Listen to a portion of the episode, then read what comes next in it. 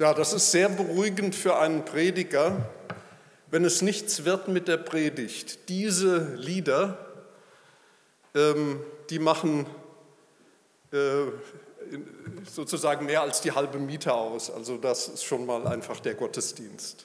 Und wir haben das gemerkt, das sind tiefgründige ähm, Lieder, die die Wahrheit des Evangeliums ähm, zum Ausdruck bringen wollen. Wir haben heute das Thema das Kreuz Jesu Christi und dieses Lied kann die ganze Predigt nachklingen mit seinen wunderbaren Aussagen. Ich möchte beginnen mit einer Bilderbetrachtung. Ähm, ich hoffe, dass das soweit, da ist es etwas besser mit dem Licht. Die junge Christenheit war in den ersten Jahrhunderten sehr zurückhaltend mit dem Gebrauch von Bildern. Das hing an dem alttestamentlichen Bilderverbot. Du sollst dir kein Bildnis noch Gleichnis machen von dem, was im Himmel ist und was auf Erden ist und so weiter. Und das wurde sehr ernst genommen, besonders im Judenchristentum, aber im Blick auf das Kreuz Jesu Christi galt das dann auch, als das Christentum sich in die griechisch-römische Welt verbreitete. Denn natürlich waren diese schreckliche Strafe der Kreuzigung, das Kreuz selbst, in allen Vorstellungen ganz, ganz negativ belegt. Das Kreuz als Zeichen begegnet uns dann auf spätantiken Münzen, nachdem der römische Kaiser Konstantin das Christentum anerkannt hatte und förderte. Das äh, kann man jetzt zum Beispiel links kann man einfach mittendrin eine Münze mit dem Kranz und dem Kreuz drin sehen. Das Kreuz, das ist dann die Folie 3, begegnet uns auf den Münzen auch als Hoheitszeichen. Da halten die so das Kreuz in der Hand, mal ein Engel, mal der Herrscher. Und das ist also der erste Gebrauch, ein ganz anderer Sinn, sozusagen wie ein Herrschaftszeichen, wie ein Zepter.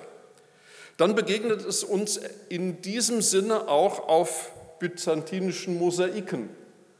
Christus, der Erhabene, der Auferstandene, der Weltenherrscher mit dem Kreuz und mit der theologisch tiefgründigen Aussage ähm, auf Latein äh, aus dem Johannesevangelium, wer mich sieht, sieht den Vater und ich und der Vater sind eins.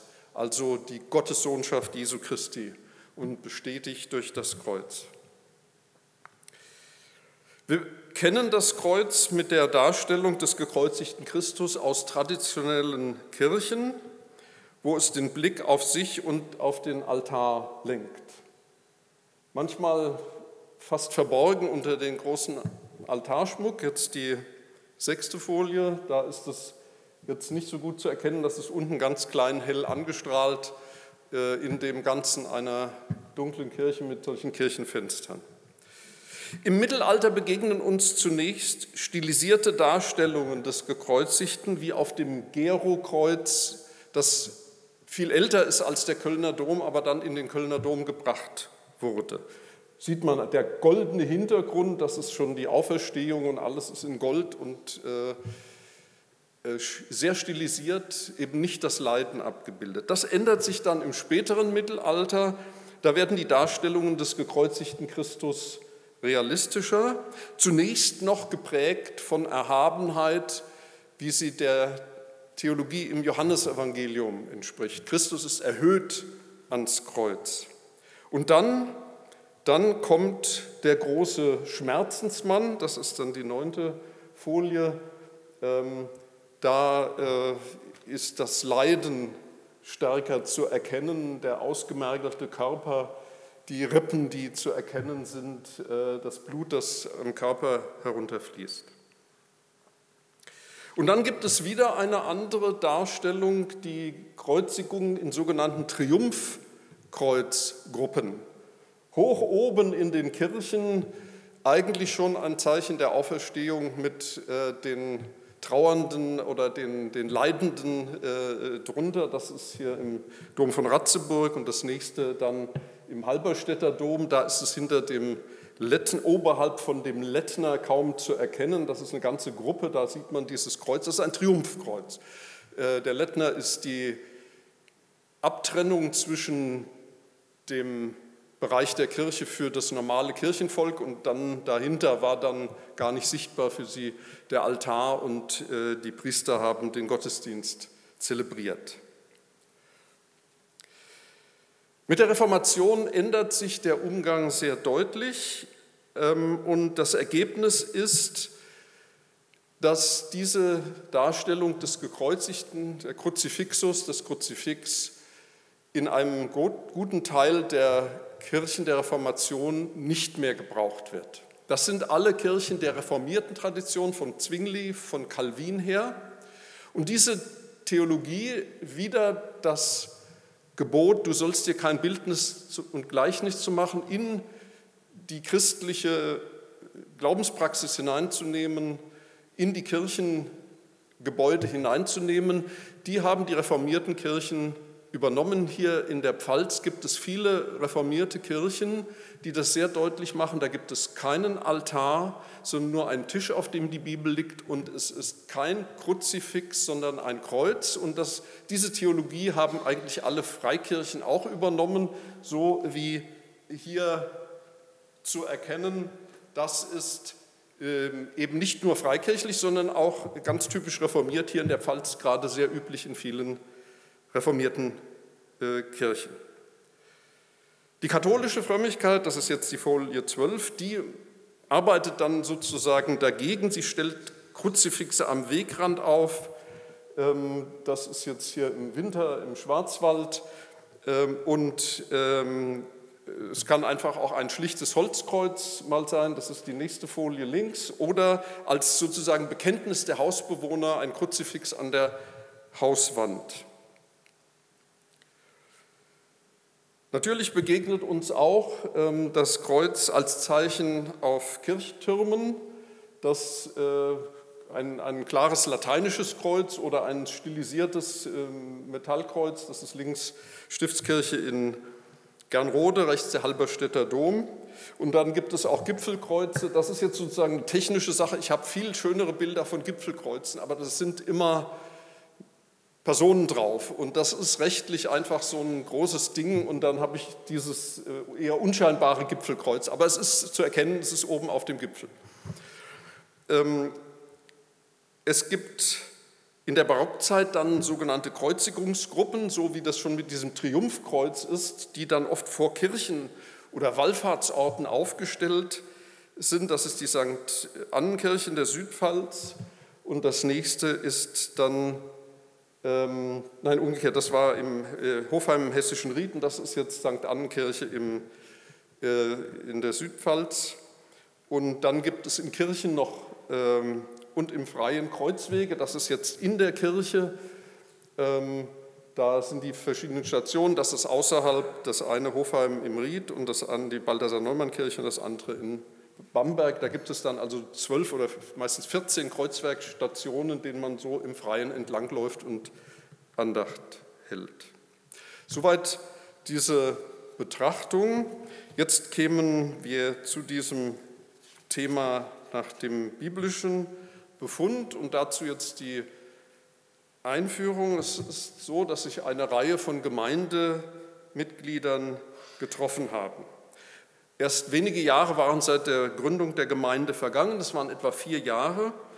Und die Gemeinde hatte ein schnelles Wachstum erlebt, war schnell sehr groß geworden, aber es gab vielfachen Grund zur Sorge.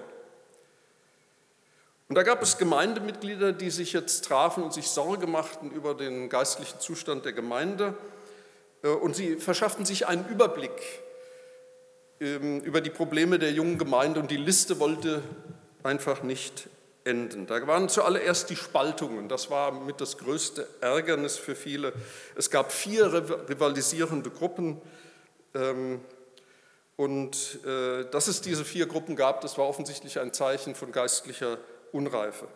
Und in diesen vier Gruppen hielten sich die Gruppenzugehörigen in der Gemeinde äh, immer für die besseren Christen als die, die in den anderen Gruppen waren. Dann gab es sexuelle Verfehlungen, wie sie nicht einmal in der nichtchristlichen Umgebung vorkamen, also von geistlicher Reife keine Spur und ähm, von ebenfalls von fehlender geistlicher Reife zeugen die Fälle, wo Christen andere Christen vor das öffentliche Gericht gebracht haben, Prozesse gegeneinander angestrengt haben, statt sich in geschwisterlicher Weise zu versöhnen. Die Gruppe beklagte dann auch in ihrer Liste die geistlose Lieblosigkeit derer, die keine Rücksicht auf das Gewissen anderer Christen nahmen. Da gab es solche, die sagten, es macht nichts aus, wenn wir mit den vielfältigen Äußerungen des Götzendienstes zu tun haben, während an, bei anderen das Gewissen sagte, wir müssen davon Abstand halten, wir dürfen da auch gar keinen Anschein erwecken, dass wir irgendetwas damit zu tun hätten.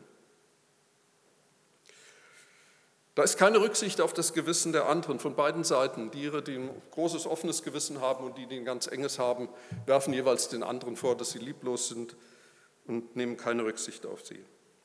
Viele in der Gemeinde halten sich für geistlich stark, für geistlich erwachsen, ja für unüberwindlich und stehen dabei doch in der Gefahr, am Bösen gefallen zu haben. Keine Trennungslinie zu dem Götzendienst.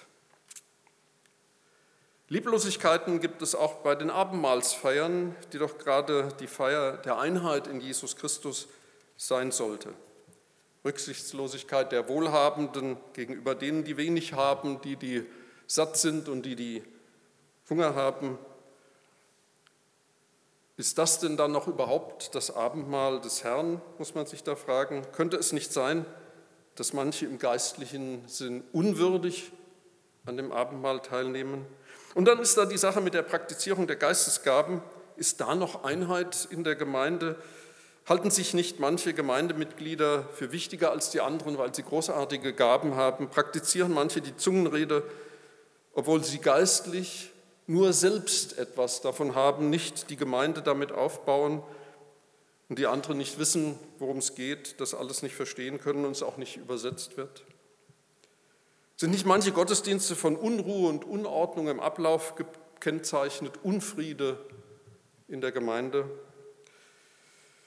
Und dann gibt es da noch diejenigen Christen in der Gemeinde, die grundlegende Aussagen des christlichen Bekenntnisses nicht teilen, die sagen, es gibt keine Auferstehung der Toten.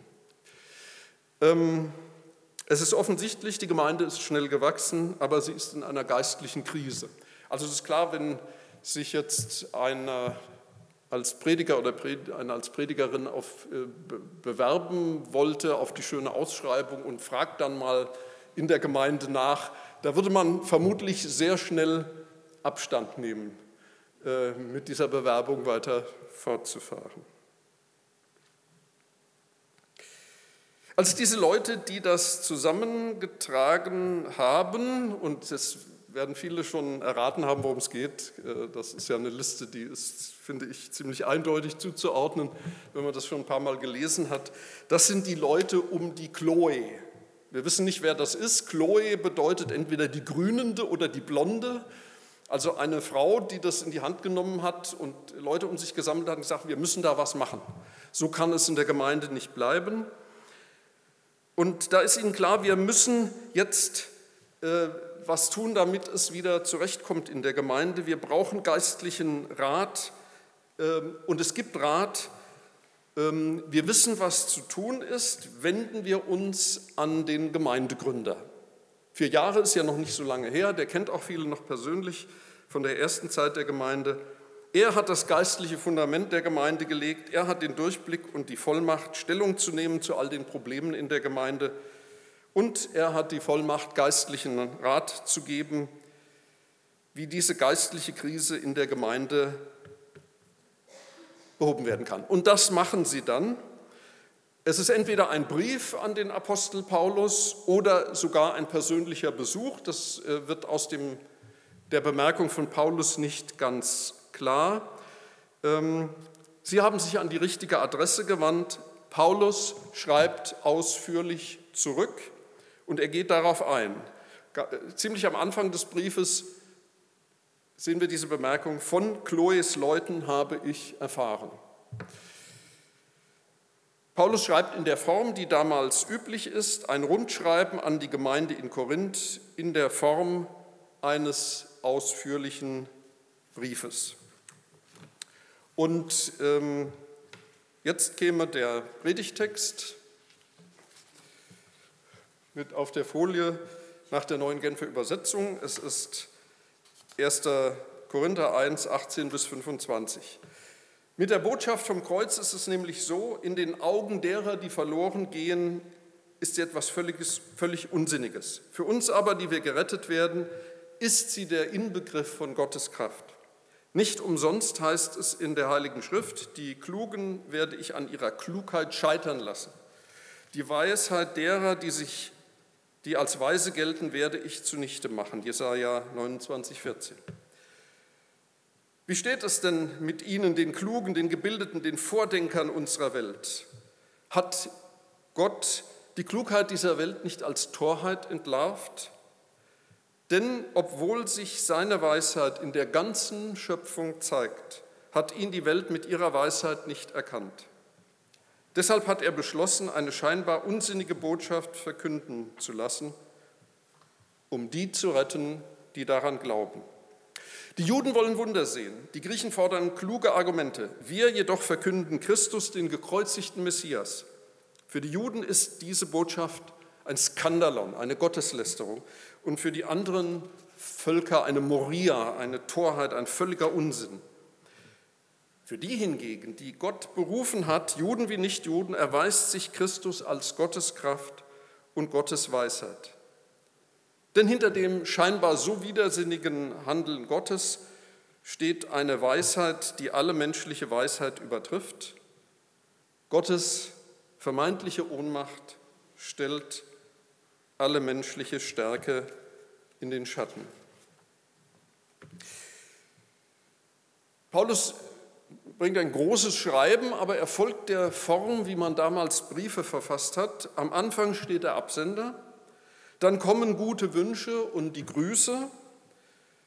Zum Eingang kommen am Schluss auch Grüße und dann wird der Anlass des Briefes genannt. Und dann folgt eben sehr ausführlich in diesem ersten Korintherbrief, was Paulus inhaltlich mitteilen möchte. Und zum Schluss kommen dann die Mitteilungen, weitere Grüße und der Schlusssegen. Der Anfangsteil, das ist der erste Teil des ersten Kapitels und der Schlussteil ist das ganze 16. Kapitel des ersten Korintherbriefs. Paulus muss nun auf diese vielen Anfragen eingehen und geistliche Antworten auf die Probleme der Gemeinde finden. Das tut er ausführlich.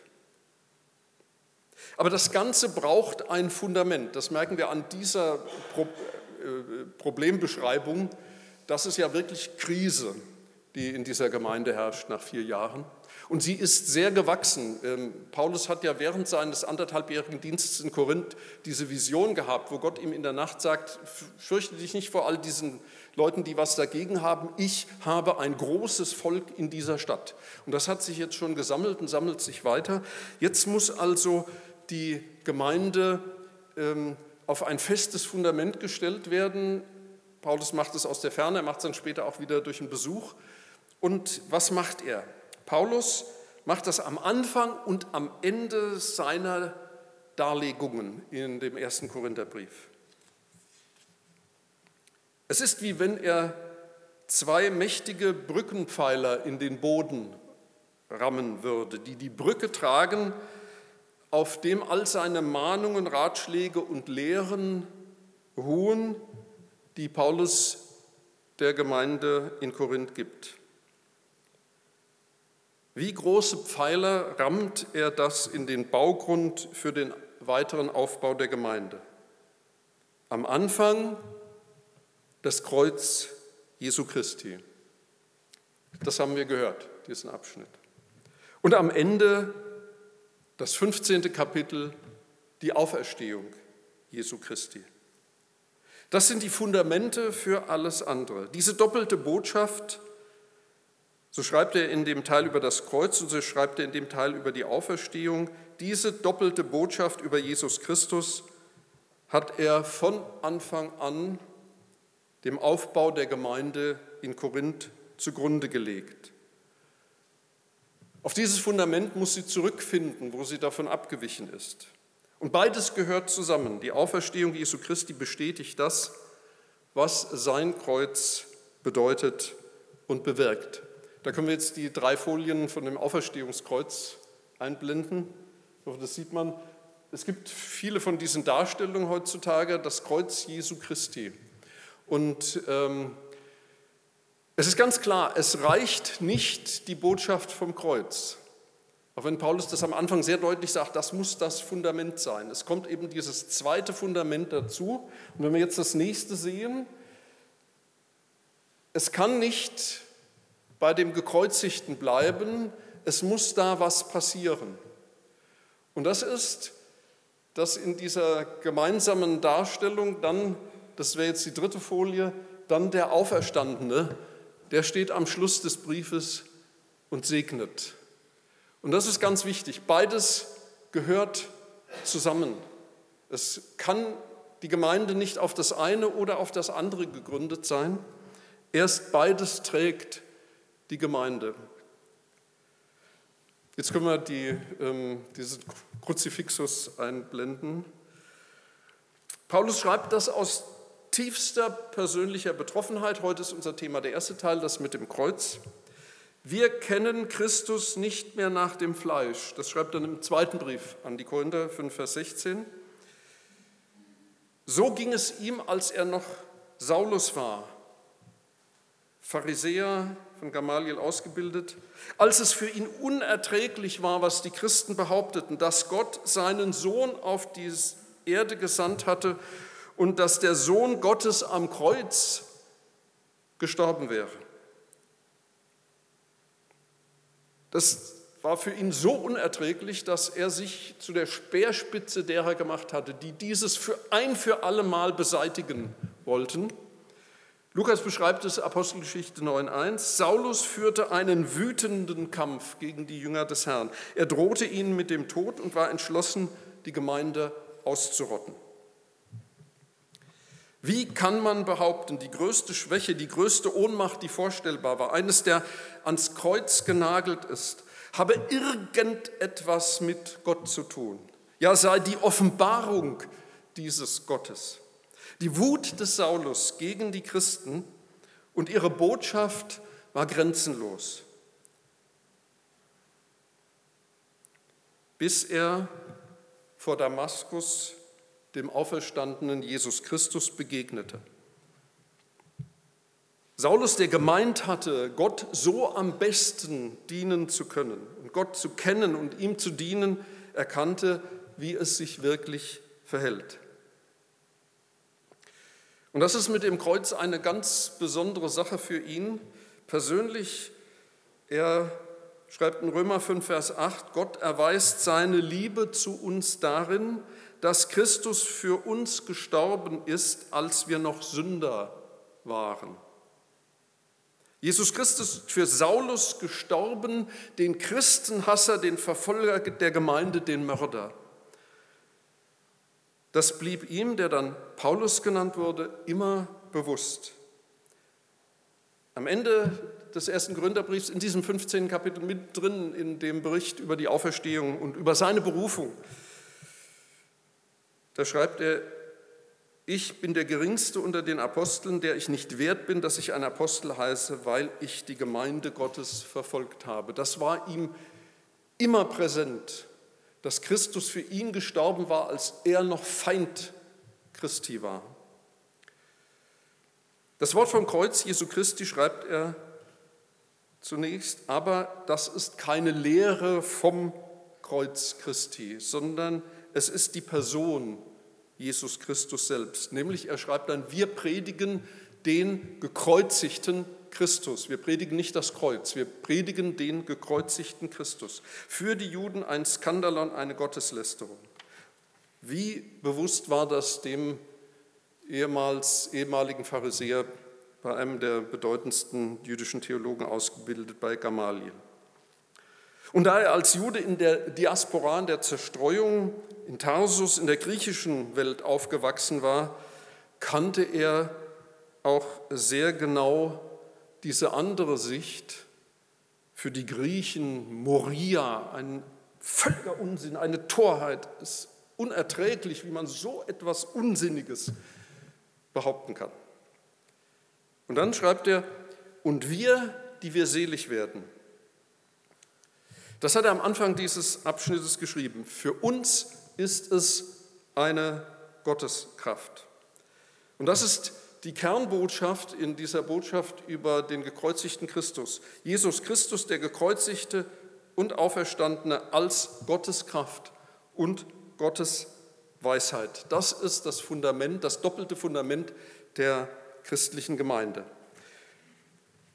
Ein Seitenblick auch auf das griechische und philosophische Denken. Die Welt ist umgeben von Gottes Weisheit. Eigentlich, ähm, so legt das auch am Anfang des Römerbriefs dar für, diese, für die Römer ähm, und für die Griechen. Eigentlich müssten wir an der Schöpfung erkennen, dass ein Schöpfer da ist und uns ihm beugen. Aber weil die Welt trotzdem nicht Gott erkannt hat, geht Gott einen ganz anderen Weg, sich zu erkennen zu geben. Menschliche Weisheit kann Gott nicht erkennen und kann, sie, kann nicht erkennen, das ist das andere, wie es um den Menschen wirklich steht. Also teilt sich Gott den Menschen mit, mit seiner Weisheit und seiner Kraft in Kreuz und Auferstehung. Was schreibt nun Paulus zu Anfang des Briefes an die Gemeinde in Korinth über das Kreuz Jesu Christi, über den gekreuzigten Christus? Das Kreuz zeigt die Weisheit Gottes. Was ist diese Weisheit Gottes, die sich im Kreuz Jesu Christi zeigt? Die Weisheit der Botschaft vom gekreuzigten Christus, diese Weisheit Gottes zeigt, der Mensch ist ein Sünder. Er ist ein Verlorener und braucht Befreiung von der Sünde, braucht Errettung. Das kann der Mensch nicht von sich selbst auserkennen. Und das Kreuz zeigt die Kraft Gottes. Die Kraft Gottes der Botschaft vom gekreuzigten Christus macht klar, Gott hat die Macht, den Sünder von der ewigen Verdammnis zu erretten. Und die Kraft der Botschaft vom Kreuz Christi zeigt auch, Gott kann das nicht nur, er will es auch, den Menschen zu erretten. Gott will sogar solche wütende Christenhasser und Christenverfolger wie Saulus retten. Das gilt immer für ihn ganz persönlich und existenziell, zieht sich durch seine ganze Botschaft hin. Und es ist klar, es gibt nur diesen einen Weg zur Errettung der Sünder durch das Kreuz Jesu Christi. Aber diese Errettung gilt dann auch hundertprozentig. Paulus kann diesen Zusammenhang sehr deutlich aussprechen im 2. Korinther 5,21 schreibt er dann an diese Gemeinde, Gott hat Christus für uns zur Sünde gemacht. Was für eine theologische Aussage. Ich würde das, wenn es so nicht in der Heiligen Schriftstunde nicht wagen, auszusprechen. Und das Zweite, ähm, das, ist, das muss man ganz vorsichtig übersetzen, das ist so eine moderne Übersetzung, Christus hat uns erlöst, indem er an unserer Stelle den Fluch getragen hat, den Fluch für die Sünder, Sünde, den Fluch, der auf dem Sünder liegt. Christus zur Sünde gemacht, Christus, der den Fluch trägt, der mit der Sünde verbunden ist. Und äh, an der zweiten Stelle im Galater 3, 13 schreibt Paulus weiter, an unserer Stelle hat er den Fluch getragen, damit der Segen Abrahams unter die Heiden komme in Christus Jesus. Weil Jesus Christus es ist. Weil er es ist, der Sohn Gottes, der an unserer Stelle den Fluch der Sünde auf sich genommen hat, gilt unsere Erlösung hundertprozentig. Gott hat die Kraft, aus Sündern, die unter dem Fluch standen, geliebte Kinder Gottes zu machen. Und Gottes Weisheit behält dieses Angebot nicht den Juden vor.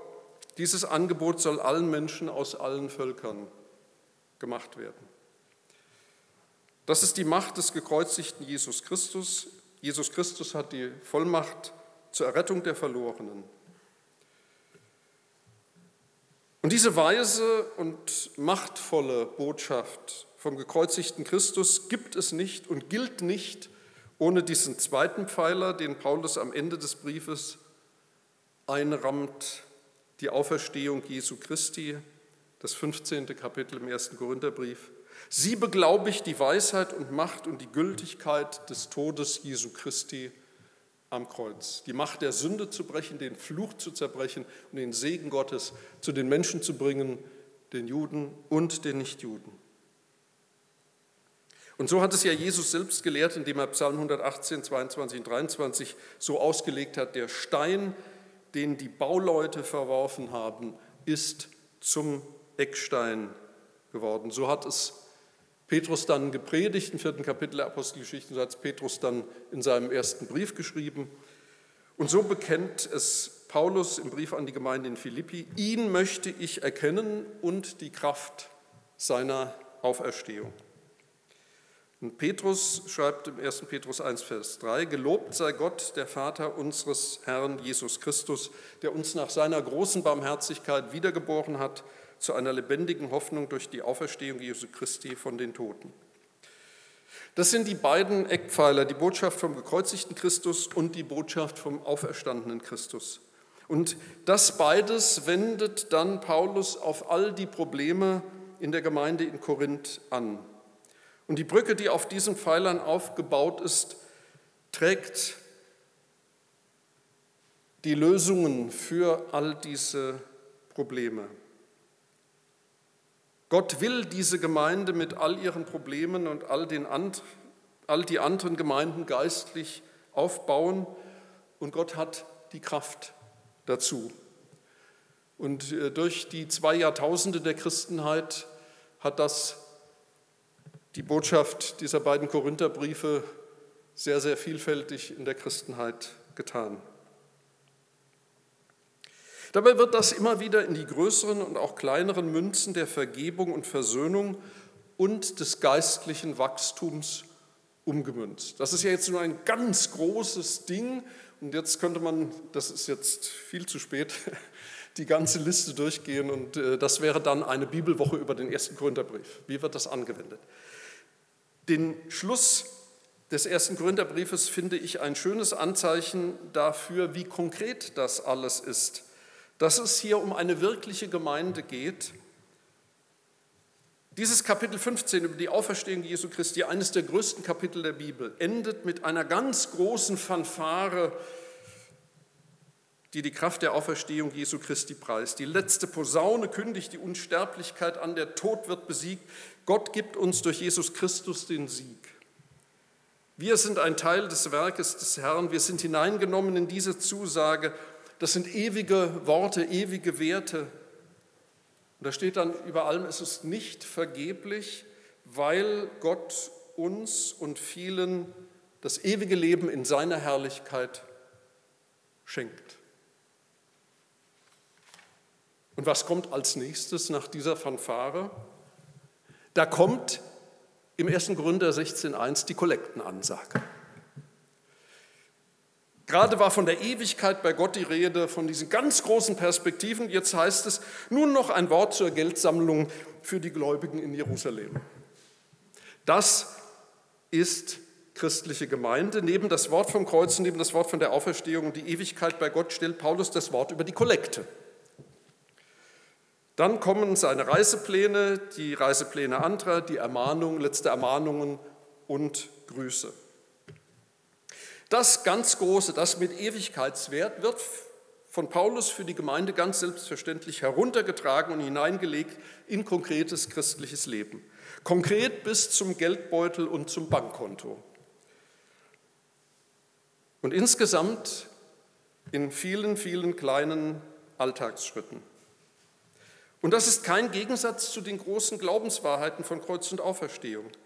All diese Alltagsschritte des Glaubens münden, und Paulus richtet zum Schluss dann nochmal seinen Blick auf dieses andere große Kapitel des ersten Gründer, das 13. Kapitel von der Liebe. All das mündet in die Ermahnung, wacht, steht im Glauben, seid mutig und seid stark. Alle eure Dinge lasst in der Liebe geschehen.